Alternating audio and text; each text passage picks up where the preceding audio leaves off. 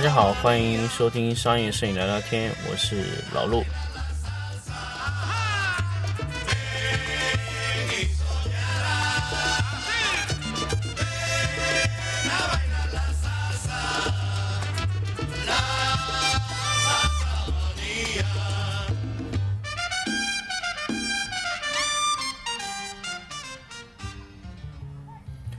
那么这期节目呢，跟大家来闲聊一个事情啊。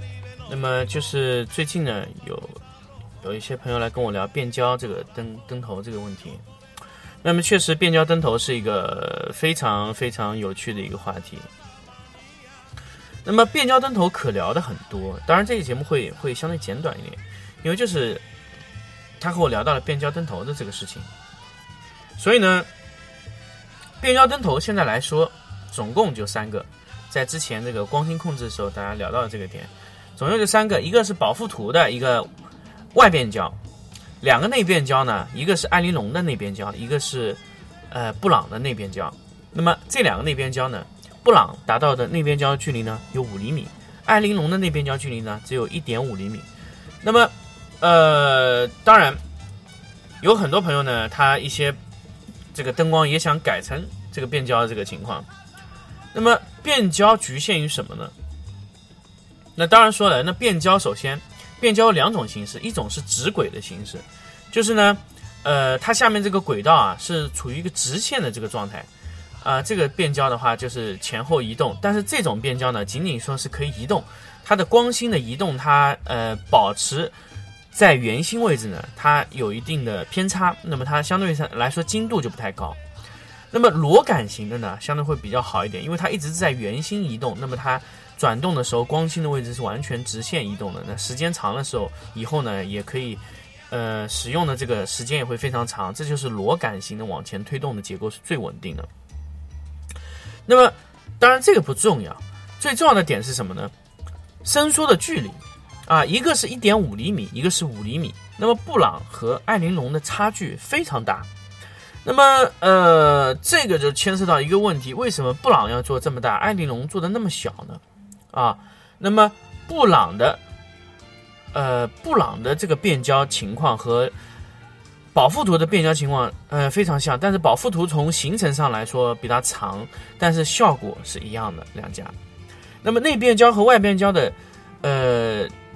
虽然差距很大，但是它其实效果是差不多的。但是仔细观察啊，大家不知道大家有没有想过，为什么这么多厂家他不愿意去做变焦灯头？呃，变焦灯头，如果你的灯头一旦要去变焦，那么首先对你的所有的附件都有要求。那当然，柔光箱是一个附件要求最小的，因为柔光箱比较大，所以它可以行程做的长一些，它就特别明显。一旦你把这个灯头的变焦距离啊做得非常长的话，你的这个。你的这个柔光箱的控制就会非常非常精确了，但是它存在一个其他问题，比如说你的变焦可以达到五厘米，但是如果你的罩子啊普遍比较偏短的话，你五厘米伸缩以后了，你这个灯头灯管已经在灯罩外面了有一部分，那么这个情况下呢，其实就已经不利于这个灯罩的变焦效果控制了。那么灯管一般处于灯罩多少距离以内是最完美的呢？一般处于四分之一的位置是最好的，所以你的灯罩啊做的比较短的情况下，如果说你在移动了五厘米或者七厘米的时候，灯管已经明显超过了四分之一的灯罩位置的时候，那么你这个你这个变焦效果啊就非非常不理想了啊。这个因为因为它这个变焦和巴赫呃和不不是巴赫就是和那个贝尔莎的伞。和那个呃布朗的帕尔伞的原理是完全不一样，因为帕尔伞和贝尔莎伞都是反射型的呃变焦，那么它这种变焦形式呢都是反弹型的，由反弹的反射面决定的，但是这个不一样，它这个是直射型的，所以这个变焦的形成啊不能做的特别长，所以只能让这个灯管啊遗留在这个灯罩内侧四分之一范围以内的区域，这样它的调节的效果是最理想的。也不是说，所以说这个问题就来了，不存在说你这个呃，你的罩子啊能做得多长？呃呃，不存在你这个变焦范围能做得多长，关键要看你配合你的附件有多长。所以大家可以去看布朗和保富图的罩子，它会人为的加长一些距离，在本来快要收尾的地方再增加了大概呃三分之一的距离。那所以它的罩子会相对比其他品牌的罩子会长一些。所以艾玲珑的罩子啊普遍比较短，所以你如果真的要把这个变焦的范围做的五厘米、六厘米这么长的话，其实没有意义，因为它的附件根本不够长。所以说，如果说你们要去，呃，制造非常长轨道的变焦，那么这个你的附件会成为你最大的敌人，因为你你的附件根本用不了。如果你做的特别长的话，所以这个存在一个什么呢？存在一个你要把你所有的附件全部改。那么为什么国内没有去做变焦罩呢？其实可能可能厂家明白这个问题，因为如果他一旦要做变焦罩，那么他会抛弃一切所有他以前，呃所拥有的附件，甚至一些技术啊，他都不需要了，他需要重新做、重新设计，甚至他的客户也会变。那么所以说，呃，如果说中国的器材商要真的去做变焦照，一定要咬咬牙把自己的附件全部更换掉，因为这样的话，你才能对未来的附件，呃，才会有更好的一个控制范围啊，包括你的附件会，呃，利用率会更高。那么这个时候呢，呃，有人问我说：“哎，我能不能做两种附件？那么一一种是专门针对，呃，这个这个。”变焦型的灯光，一种呢是专门针对不是变焦型的灯光。那么这种情况来操作，其实对于一个厂家来说是不太好的，因为它同时要备两种配件，而且卡口是一样的，啊，这个的话就会成为一种我不知道是怎么说啊，呃，我觉得可能这个是中国可能这个市场是一种特殊的一个情况，因为它如果要把灯罩做长重新设计以后，它本身成本会增高，那么。这样做会不会有好处？从市场角度来说，可能是有好处。但是如果说，呃，你能保持一个灯罩的形状是最好的。那么，呃，为什么中国会出现说，咱们要设计变焦灯头的时候啊，突然发现，我的天哪，我居然要全部改附件？这是为什么呢？是因为中国的灯光厂商啊大部分是从下往上设计，就是我从最差的灯开始做，然后慢慢慢慢慢做的特别好。中国的大部分的灯光厂商啊，几乎都是这个状态，就从最差的开始做到最好的，那么他最后才做最好的闪光灯。那么这个就会有一个问题，就是你在设计最差的灯头的时候，你根本想象不不到你好的灯要设计成什么样子。那么这个时候就存在了一个问题，就是说我在设计最差的时候，配合他用的一些东西，我用到最好的上面，根本无法使用。那么这个就存在，呃，如果一个。一个你的用户购买了你的低端附件，结果到高端的时候，你告诉我用不了了，我要全部重新买，这个和灭门是一样的概念，就等于说我要把所有东西都扔掉，重新买一批全新的产品。那么这个对于一个用户来说是非常痛苦的，但是如果对于厂家来说，可能他会针对不同的人群，可能这样做会比较好。那么这个就是中国的企业。和国外的一些灯光企业的最大区别，国外的企业从是从上往下设计，也就是说，我做灯，我先把最好的、最牛逼的、最厉害的灯做出来，我的附件都是为了最牛逼的灯而设的。那么你下面的附件呢，我不做了，你可以买我的便宜的灯，但是你的附件必须买我这些跟最牛逼的灯配合到一起的附件。这个就是为什么造成了什么问题呢？造成了一个。中国很多，呃，买布朗、买宝富图、买康素、买艾玲珑的附件的人，最后去买了一些其他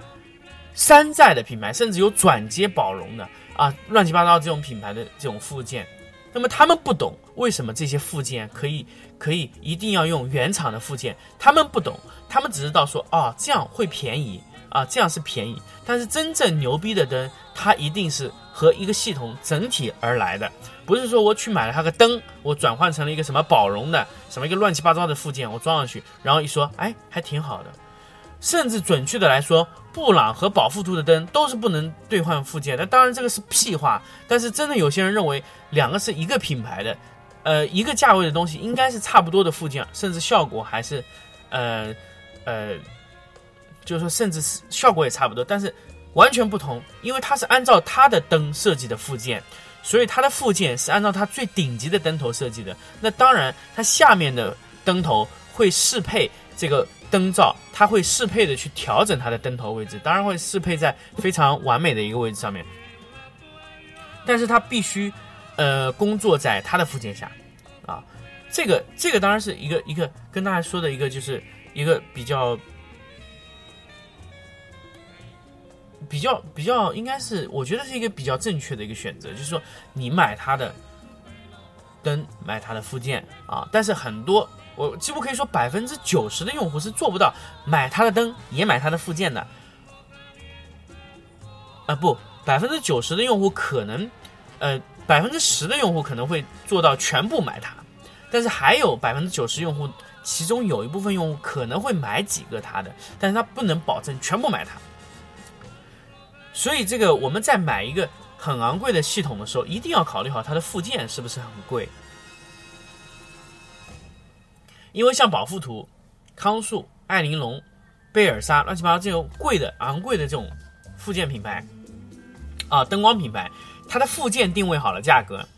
那么你去买它便宜的灯，你还得买它的附件，有时候可能一个附件顶上你一个灯，都是有可能的。所以呢，其实神牛这次推出了 AD 四百 Pro 转换宝荣，呃，转换布朗卡口，呃。就我看来，这个行为其实是没有意义的，因为你的灯和布朗卡口的附件啊是没有匹配过的，啊是没有意义的。这个所以说这种转换，我觉得完全没有意义，还不如你去买一些比较优质的国产的附件装在这个宝荣卡口上用更靠谱。所以这个行为，如果你去买了 AD 四百 Pro，啊，然后你可能有一个呃布朗的灯，然后你说你去用在这个上面，我觉得完全不明智。如果说你有布朗的灯，然后你去买个 AD 四百 Pro，我觉得这个可以理解。但是这种用户我觉得不会太多，因为我说了，买布朗的灯用布朗的附件少之又少，更不要说你全套布朗的灯买了全部布朗的配件，你然后去买个 AD 四百 Pro，把它用上去，我觉得这种可能性非常的低，啊，这种可能性非常低，因为就我所知的布朗用户，他几乎不会考虑 AD 四百 Pro 这种东西去转接。布朗的配件，因为布朗的一个灯罩的价格就已经到了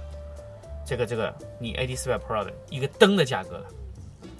所以说不存在这个问题。如果他买了这个附件，他一定是用在他自己的灯上的，这是肯定百分之一百的。他如果没有这个灯，他不会去买这个罩子的啊。所以说，如果说买 AD 四百 Pro 的人去买个布朗的配件，打死我都不相信，这是不可能的，因为布朗的一个。一个 P 七零的一个罩子，一个灯罩单个灯罩的价格就已经达到两千八了，你还没有给它配蜂巢，还没给它其配其他乱七八。布朗一个蜂巢一千八百块钱，这是我碰过比较贵的蜂巢了。P 七零呢，如果一个蜂巢一千八，你这么一装完，这一个蜂巢加一个罩子的价格已经超过 AD 四百 Pro 整个灯的价格了。我不知道怎么什么样的用户会去买这样的灯。所以这这这个节目呢，虽然一开始说变焦，但是我后来还是要跟大家说，关键它的变焦的效果是和它的附件配合好的。那么如果现有的灯光，如果真真正正它要去做变焦功能，而且是在现有的现有的这个附件的范围里面，你只能做两厘米以内的变焦距离，因为超过这个距离，你的附件全部都得重做。啊，全部得个重做，而且起始点和呃呃变焦的起步和终止的位置需要定的非常准确，不能把灯管贴得太靠里或者太靠外，所以这个一定要精精细的算过这个位置啊。那么这个当然，如果我们以后国内真的有用呃有品牌去生产了变焦的灯。老陆一定会第一个给大家推荐，让大家去试这个灯是非常好。如果有变焦效果，我会第一个尝试去试用这个变焦的情况是怎么样。如果说效果非常好，那么那么我会给大家推荐，大家可以去买这个灯，非常厉害。这个变焦效果，我相信国内有很多的一些用户是没有用过的，所以我希望大家可以去尝试一下变焦的这个灯头的整个感觉啊。那么这期节目呢比较短，就跟大家聊一聊变焦灯头的难点啊，变焦灯难做在哪儿？为什么这么多年中国都没有去做变焦灯头的厂家啊？难点在哪里？跟大家聊聊这一点。那么当然这个是很容易快实现的东西了。嗯，后期呢，嗯还有很多中国的一些灯光厂家都突破不了的问题，老陆也会继续聊。那么怎么突破不了啊？在哪些地方我们要再再更加的去努力去做这个事情？那我们后期再聊。那么今天这期节目呢，就跟大家聊到这里，我们下期再见。